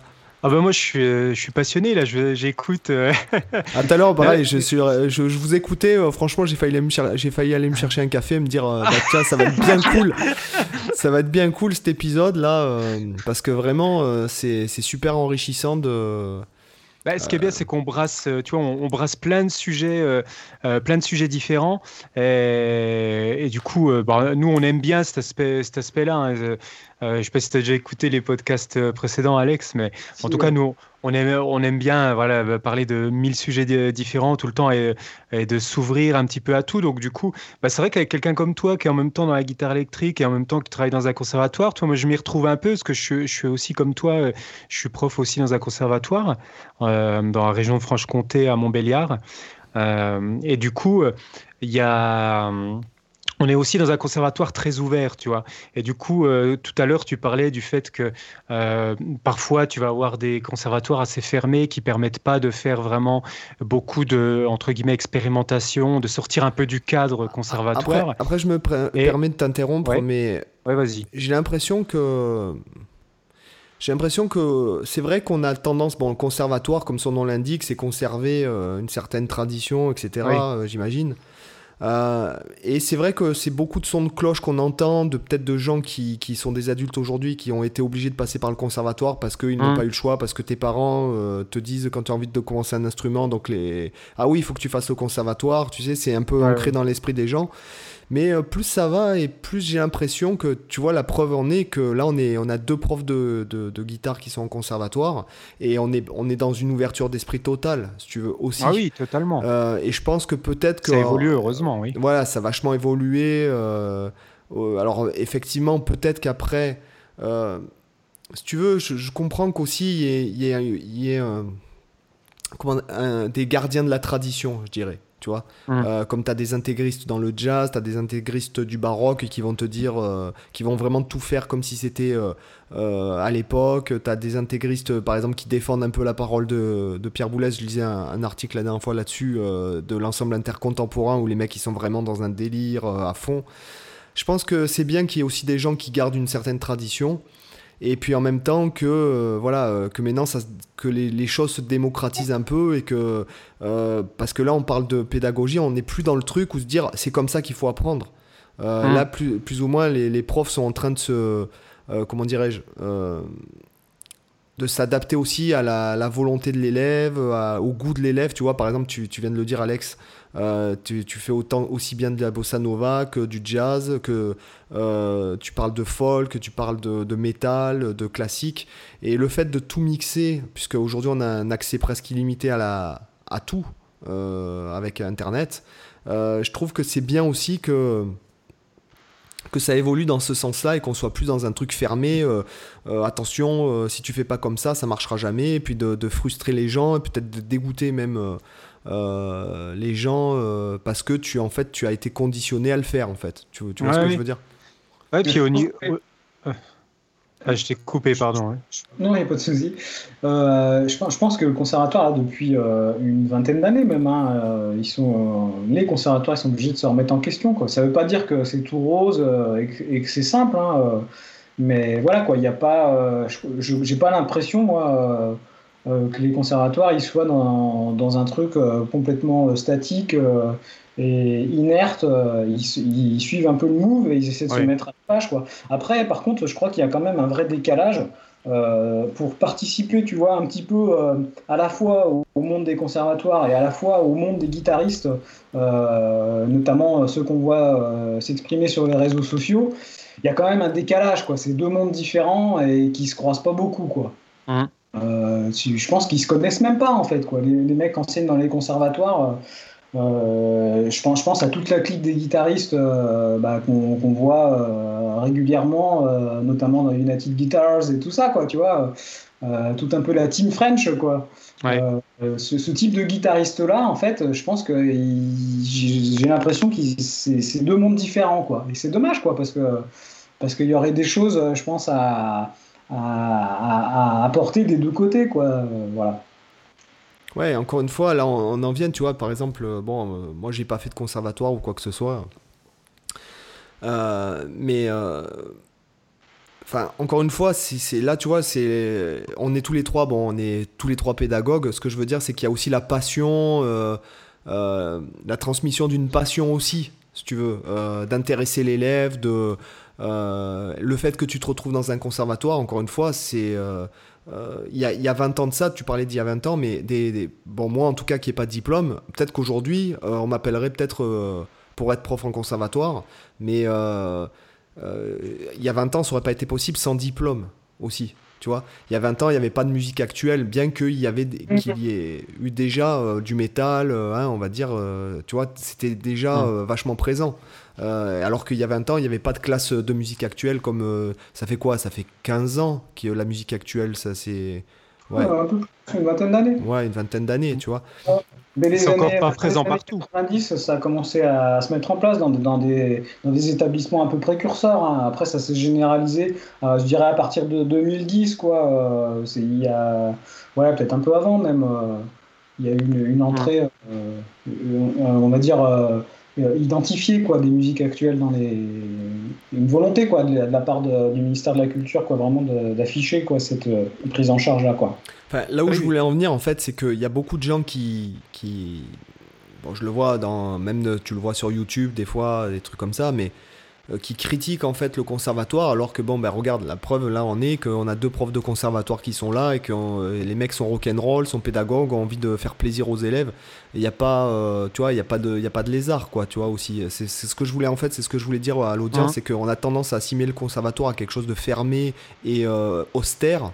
Euh, alors que euh, finalement, bah, tu vois, tu as, aussi des conservatoires où tu as des profs qui sont pas là forcément pour euh, prendre leur cachet, entre guillemets, et qui sont là aussi parce que ça leur fait plaisir, parce, enfin, parce qu'ils ont la passion de l'enseignement aussi. Voilà. En même temps, enfin tu, tu, disais tout à l'heure que le conservatoire c'était le, garant d'une tradition. Il n'y a pas que ça, quoi. Pour moi, c'est aussi le garant d'avoir un, certain niveau, quoi. Quand tu sors du conservatoire, tu es censé être un musicien qui tient la route, quoi, si tu veux. Et mm. ça, en fait, ça a un prix, quoi. C'est ça, tu, ne l'obtiens pas que si tu fais ce que tu as envie de faire quand tu as envie de le faire. Quoi. il y a une certaine discipline, une exigence. Ah ouais, il y a une exigence, c'est sûr, c'est sûr et certain. Tu es obligé, euh, si tu veux atteindre ces objectifs-là, quoi, il y a un moment, il faut bûcher un peu. Quoi. Moi, je, vois, moi je, vois beaucoup, euh, je vois beaucoup de, euh, par exemple, dans, les ouvrages euh, de, de, pédago, en fait, euh, je vois beaucoup de promesses du genre allez, apprends la guitare en 5 minutes sans rien foutre les doigts dans le nez, quoi. ouais, tu peux apprendre des trucs, je dis pas, quoi. Juste, tu vois, en surfant sur le truc, en te laissant. c'est possible, tu peux apprendre des trucs, quoi. Là, là, là, tu parles, là, tu parles pas, tu parles pas de pédagogie, là, tu parles de marketing, C'est le mec, en fait, ce, que, ce, dont tu es en train de parler, en fait, c'est d'une landing page euh, que ce soit dans une vidéo, dans ta, dans, quand tu vends ta formation, en gros. Euh, apprenez la guitare en 5 minutes, les doigts dans le nez en regardant Netflix.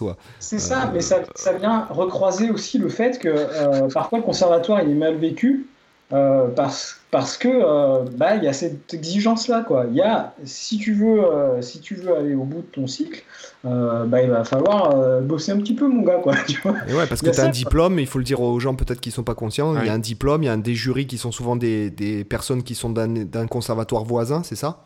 Oui, qui peut être de tout, n'importe quel conservatoire. En gros, c'est quand tu présentes ton élève, tu peux choisir d'inviter, euh, euh, si tu as des contacts voilà, avec d'autres profs, tu peux euh, choisir qui, un petit ah. peu qui tu vas inviter. Je vais pas, je vais, je vais vous dire les gars, je vais pas donner de nom ou quoi que ce soit ou de, ou de, de situation géographique, mais il m'est arrivé de croiser des, des X-Men en prof de tu vois des X-Men profs de conservatoire de faire des plans avec certains aussi. Euh, bon, ben, ça marche pas de partout, Alex, ce que tu dis. Euh, c'est-à-dire que effectivement, je, je, c'est ce que, en fait, ce que tu décris, c'est c'est ce que ça devrait être. Mais il y a des endroits où clairement le conservatoire, c'est les bronzés font du ski, quoi. Tu vois, c'est c'est le collègue du collègue. bon, je vise personne. Hein. De toute façon, les gens qui savent d'où je suis. Des enseignants ou euh, Ouais, les enseignants, euh, des mecs qui ont des ah, CA. Euh, ouais, là, ah, je. Bah, je sais pas si je garderai ça, je sais pas si je garderai ça dans, dans le podcast. mais franchement, c'est. Il y a beaucoup de, de comment dire, de réseautage là-dedans. Il y a beaucoup de. Voilà, c'est ça. T'as des, mecs Mmh. Tous, les mecs, les pontes là, qui tirent un peu les ficelles de tout ça, c'est des mecs qui ont, euh, réussi à se placer au moment où il fallait se placer. Voilà, t'as as eu des DE. Alors moi, je vais te dire, t'as des mecs qui n'ont pas passé l'admissibilité euh, au DE et qui ont eu le DE d'honneur parce que juste ils ont fait intervenir euh, des collègues. Ça, j'espère que la, la, personne je trouve ça, tu sais, c'est la, question de la fonction publique en fait, hein. et je trouve ça assez déplorable parce que moi, des mecs qui tiennent vraiment la route et qui sont sur le bord de la route justement, euh, qui n'arrivent pas à rentrer dans les établissements euh, et à se faire titulariser par exemple, quoi, j'en connais à l'appel quoi. Et par contre, j'en connais aussi à l'appel euh, des mecs qui tiennent pas la route et bah, qui sont confortablement assis personne ne viendra les déranger jusqu'à la fin de leur carrière sur des postes euh, qui, où ils n'ont rien à faire là, quoi, en fait. Quoi. Exactement, voilà. Là, on vient, de, on vient de dénoncer quelque chose aussi. Hein, c'est pas plus mal. Hein. Hier, il y a eu un coup de gueule, Cyril. ah oui, bah là, on est dans la semaine des coups de gueule, je ah pense. Hein. Hier, on s'est tapé, pendant le podcast, hier, on s'est tapé un fou rire de, un fou rire de l'autre monde et un bon petit coup de gueule. Donc, on s'est dit, mais c'est la vie, quoi. C'est spontané, c'est l'impro, c'est rock'n'roll, c'est jazz, tout ce que tu veux. Euh, voilà, donc, en fait, euh, voilà, bon, je suis content qu'on ait parlé de ça aussi. Euh, ah, Cyril moi, Ça ne me dérange pas de, le dire euh, frontalement, ça, euh, parce que moi, je me sens pas un carriériste de la fonction publique, en fait. Même si, là, actuellement, là, je bosse, je bosse pour un conservatoire, quoi. Je me sens musicien, quoi, avant tout, quoi. Mais, Alex, Alex, si tu te sens musicien parce que tu es passionné, euh, et le fait, je pense que c'est ce qu'on disait par rapport même hier, on parlait de l'éducation nationale et de, du cursus scolaire euh, traditionnel, euh, notamment parce qu'on a, bon, moi j'ai des enfants, enfin, est-ce que je vois par rapport à l'Espagne, puisque je vis à l'étranger maintenant, c'est aussi le, le fait est que, que la première chose quand tu es pédagogue, c'est de passionner l'élève, quoi. Si jamais tu donnes tes cours, tu regardes l'heure toutes les 5 minutes, tu attends que ça sonne pour te casser et que tu es là juste pour prendre ton pognon et que tu as rien à foutre d'apprendre ou pas, ou euh, de le dégoûter ou de l'intéresser ou pas, l'élève, euh, y, a un problème, quoi. Euh, je pense que la, tu, vois ce que je veux dire? Ce qui est important, pour moi, l'ingrédient essentiel de la pédagogie, c'est la transmission de la passion, de l'intérêt. Ah, si bah. jamais tu es là pour prendre ton pognon et comme tu dis, tu tiens pas la route et que tu as une place à vie parce que tu sais que tu seras là tout, le reste de ta vie, qu'en fait toi tu viens juste prendre ton pognon, tu, viens te, tu te fais foutre en maladie 2-3 mois par an, etc. Bon, euh, voilà, c'est déplorable pour le mec qui se pointe et qui est un prof comme ça. Tu, vois ce que je veux dire? Là, encore une fois, euh, effectivement, toi, tu es passionné. Voilà, et j'imagine que euh, avant de donner un cours, tu te dis Ouais, qu'est-ce qu'on va faire, les gars Vous voulez faire quoi aujourd'hui? Enfin, tu es, vachement dans, ce, dans cet état d'esprit-là aussi. Tu vois, et ça se ah, ressent. mais sinon, si t'es pas comme ça, c'est chiant en fait, même pour toi. Bah, les journées sont interminables. Et ouais. Si t'arrives tu te dis, ouais, putain, euh, ça, fait chier, quoi, ce que je vais faire. Euh. Autant faire un autre job, quoi. Voilà, c'est ah ça. Ouais, voilà. Ah, il faut, il faut s'amuser à la fois que l'élève euh, ait un côté ludique, parce que la, musique, euh, après, c'est aussi, euh, ça fait partie pour la plupart des gens d'un loisir avant tout. Donc, faut qu'il y ait une partie de plaisir, une côté de loisir, et même pour le prof. Moi, je sais que en tant que prof, j'ai une, une approche pédagogique qui est beaucoup ancrée dans la ludicité, parce que moi, moi, à la base, déjà moi-même, j'aime m'amuser en priorité, tu vois. et du coup, avec les élèves, c'est un peu ce que, ce que je recherche. Et moi, avec mes élèves au conservatoire, ça m'est arrivé très souvent de ne pas respecter forcément le, le les œuvres euh, euh, traditionnelles du, programme et de me dire, euh, bah tiens, je demande au gamin qu'est-ce qu'il écoute comme musique en ce moment? Il va, il va généralement, il y en a un sur 100 qui va me dire qu'il écoute du Chopin, du Bach ou du Mozart. Tu vois, ils vont tous me citer des trucs plutôt hip-hop ou plus ou certains rock, etc ou des fois, euh, je vais leur demander, ben, ils vont me parler, je sais pas, dans ce moment, ils sont en train de jouer à un jeu vidéo, etc. Ça m'est déjà arrivé avec un élève. Bah, ok, on, tiens, on prend la musique de ce jeu vidéo, puis on te l'arrange pour guitare, on te fait une version, puis le gamin, il est tout content parce que, euh, bah, au lieu d'avoir travaillé, je sais pas, une étude de Villa-Lobos ou un, de Fernando Sor, bah, on, a, on a fait un morceau euh, arrangé avec un truc qu'il aime bien, qu'il connaît, et ça l'empêche, ça empêche pas, par exemple, qu'il puisse apprendre les mêmes choses dans un contexte différent. Il va apprendre peut-être de la même façon à faire des arpèges, sauf qu'au lieu de le faire sur une étude de sort, il va le faire sur euh, euh, le thème de son jeu vidéo qu'il aime bien. Et le, gamin, il se sera éclaté. Puis la semaine prochaine, tu sais qu'il est content de revenir au conservatoire et, d'apprendre, quoi. Voilà, non mais et puis et ton élève, c'est un miroir. Euh, si tu lui fais plaisir, à un moment donné, il va se dire ouais, ouais, effectivement, il faut aussi apprendre ça pour passer le diplôme à la fin, etc., etc. Mais euh, voilà, c'est qu'après, du coup, les, contraintes sont aussi plus faciles à gérer. Tu le, euh, de, temps en temps, moi, c'est ce que je faisais quasiment toujours, c'est que j'avais une part de choses qui étaient imposées par le, programme, voilà, des œuvres, euh, et aussi par moment, de, je me disais, faut quand même que le gamin s'éclate, parce que moi, j'ai été aussi élève de conservatoire, donc je sais comment ça se passe. Il y a des fois, en guitare, j'ai eu à jouer des œuvres, mais qui me faisaient chier. Mais et d'ailleurs, c'est les œuvres que je jouais le plus mal, que j'arrivais pas à me motiver à bosser à la maison et que j'ai jamais terminé parce que je trouvais, voilà, soit parce que l'œuvre me parlait pas en termes de style, soit parce que euh, les mélodies me, voilà, me plaisaient pas. En, tout cas, et les élèves, c'est pareil. Mais toi, en ayant vécu ça en tant qu'élève de conservatoire, je me suis dit, quand je propose une œuvre à un de mes élèves, je lui demandais toujours, quand on travaillait l'œuvre, ce qu'il en, en pensait. de me dire, euh, est-ce que ça te plaît, est-ce que ça te plaît pas? Et après, d'essayer de comprendre pourquoi. Si, euh, si ça lui plaisait pas, euh, dis-moi, bah, qu'est-ce qu'il y a qui te plaît pas? C'est le rythme, c'est le, style, c'est la technique qu'on est en train d'utiliser, c'est la mélodie qui te plaît pas. C'est, tu vois, d'essayer de lui faire... De, lui faire comprendre un petit peu, de lui faire cerner un peu ses goûts. Et après, bah, du coup, on a un choix tellement énorme de, de répertoire que L'avantage pour le prof après, quand tu fonctionnes un peu comme ça, c'est que tu sais, ok, ça, je sais que cet auteur-là, il ça, ça lui plaît pas des masses, je vais aller piocher ailleurs dans le répertoire. Et comme ça, tu peux construire, c'est ce que disait Alex tout à l'heure, il y a l'aspect d'un peu construire le parcours pédagogique aussi avec l'élève.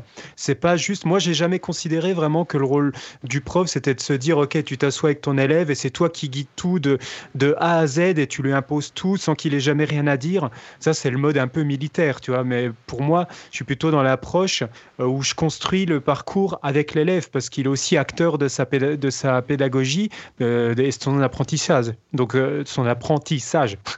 J'arrive plus à parler. Donc, moi, je pense que c'est important cet aspect-là. Et c'est vrai qu'au conservatoire, des fois, tu peux tomber sur des profs un peu euh, euh, dans cette approche euh, militaire, mais ça, ça, peut aussi être le cas dans une école de musique actu, tu vois.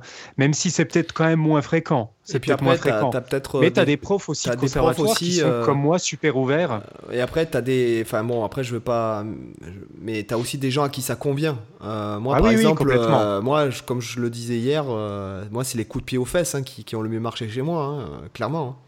Ah, mais tu peux, avoir les deux en, tu peux avoir les deux en même temps. Tu peux, tu peux proposer quand même cette approche euh, des contracts avec l'élève tout en étant exigeant quand même. Tu vois, c'est, si tu es dans l'extrême où vraiment tout est imposé à l'élève, ben, en fait, il vit ça un peu, je pense, comme une contrainte, sauf si vraiment c'est un élève qui a une personnalité naturellement très scolaire, tu vois, et que, qui aime, euh, qui, qui, préfère qu'on lui impose tout et qui n'a pas envie de, s'impliquer dans le truc. Mais en général, c'est des élèves qui sont pas forcément très passionnés par l'instrument ou, très passionnés par la musique, ça arrive et du coup ils se laissent guider parce que hmm. ça, ça les intéresse pas plus que ça.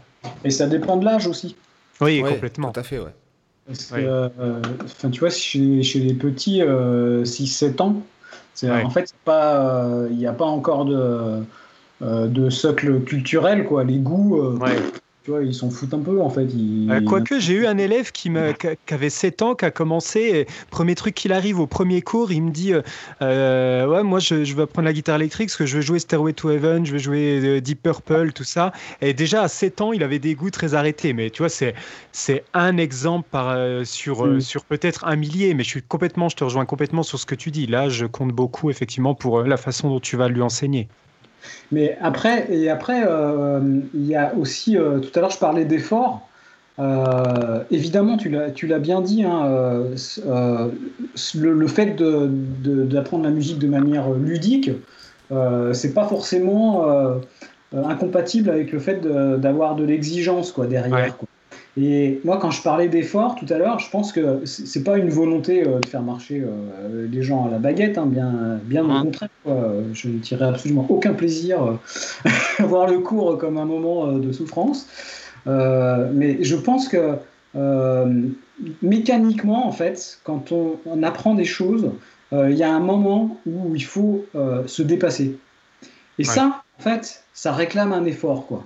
Alors après, euh, tu vois, c'est peut-être aussi euh, au prof de faire en sorte que cet effort il soit plus ou moins facile euh, à accepter, quoi. Hein. Mais je pense que c'est inévitable, quoi.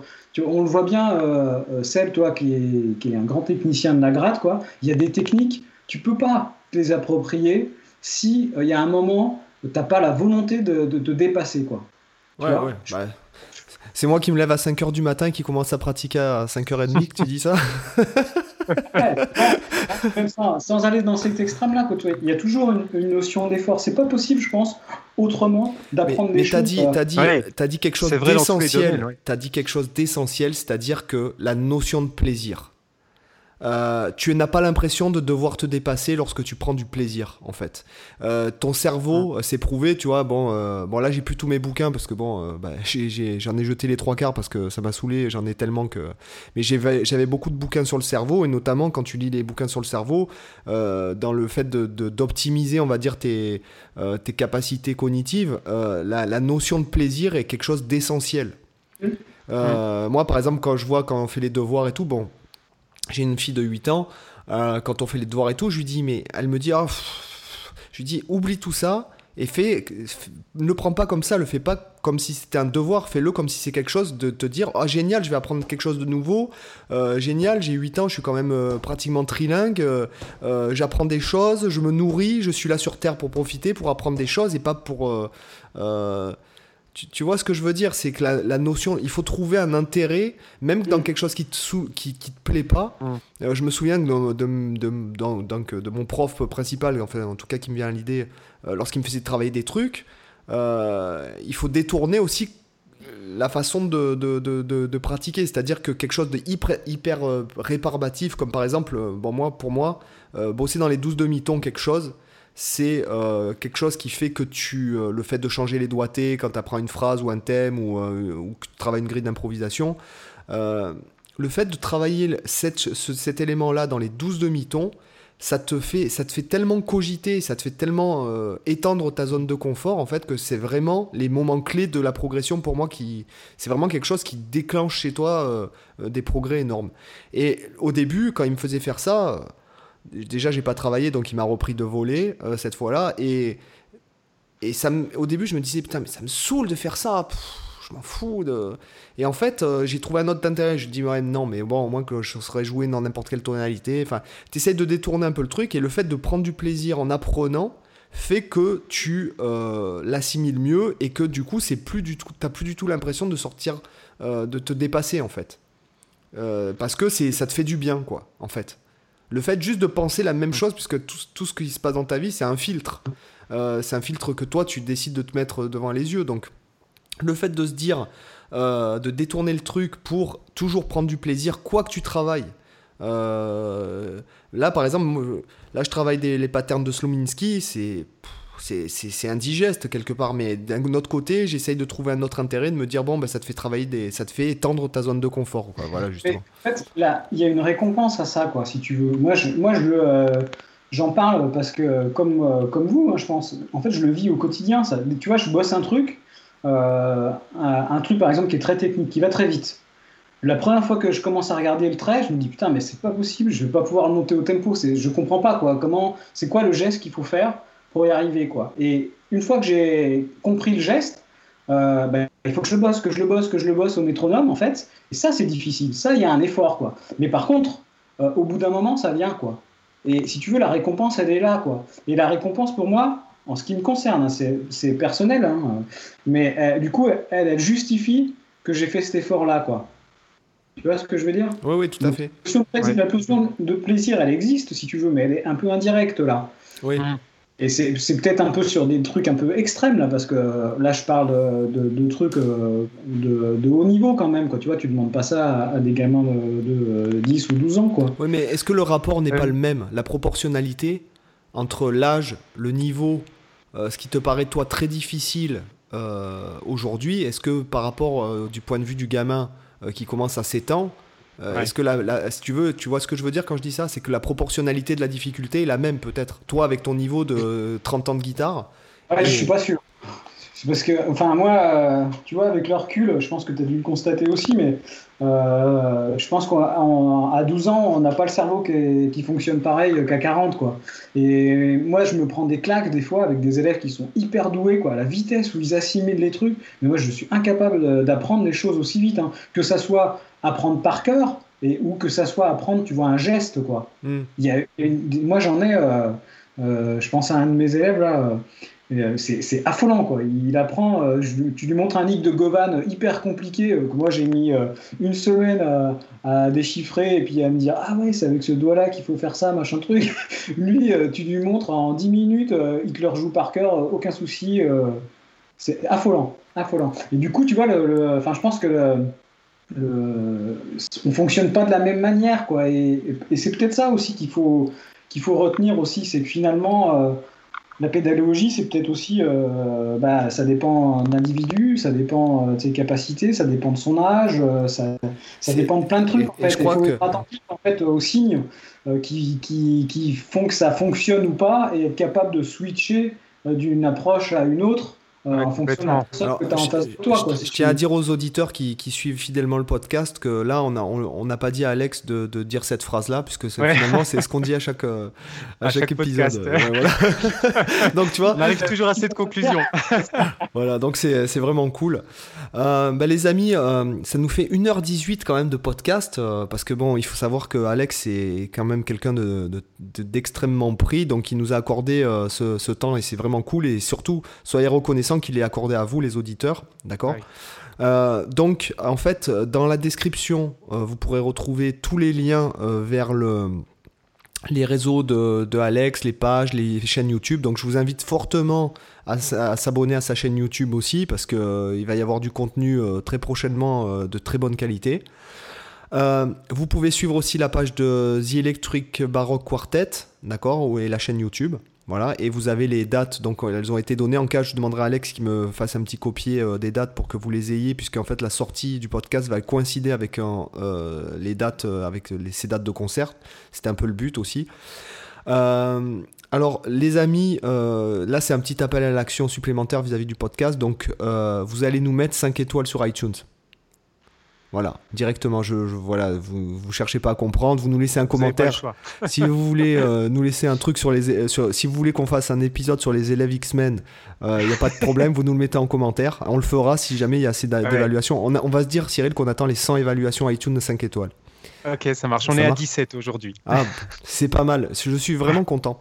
Donc, euh, je tiens à remercier énormément Alex euh, qui nous a fait le plaisir d'être euh, là avec nous aujourd'hui. C'était vraiment un super épisode, super enrichissant pour nous. je trouve que c'était très stimulant aussi. Ça, ça, donne des idées. moi, ça me donne plein d'idées, plein d'envie. Pareil. quel, genre d'envie, quel genre d'envie ça te donne, Cyril on, en on en parlera en off. C'est moi qui vous remercie euh, bah, de m'avoir euh, reçu. Je suis bien content d'avoir passé ce moment avec vous et j'espère euh, que les choses qu'on a partagées intéresseront les auditeurs. quoi. Ah bah oui, ah, non mais c'est sûr, parce que moi à un moment donné je me suis calé en mode auditeur quoi, je vous le dis. ouais ouais, bah moi aussi, il y a des moments, t'écoutes, t'as envie de te prendre un petit café, et puis voilà, dire allez-y les gars, allez-y, je vous écoute quoi.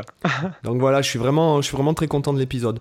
Ben, sur ce les gars, je vous dis à bientôt. Euh, et puis euh, bonne continuation. Donc tout est dans les liens dans les descriptions et euh, de toute façon sur la page Facebook, lorsqu'on publiera, mais, publiera en fait le, le post de, de l'épisode, vous aurez tous les liens aussi vers les, les, pages de Alex et tout ça. Voilà. Les gars, je vous dis à plus. Bye bye. Bye. Salut. ciao.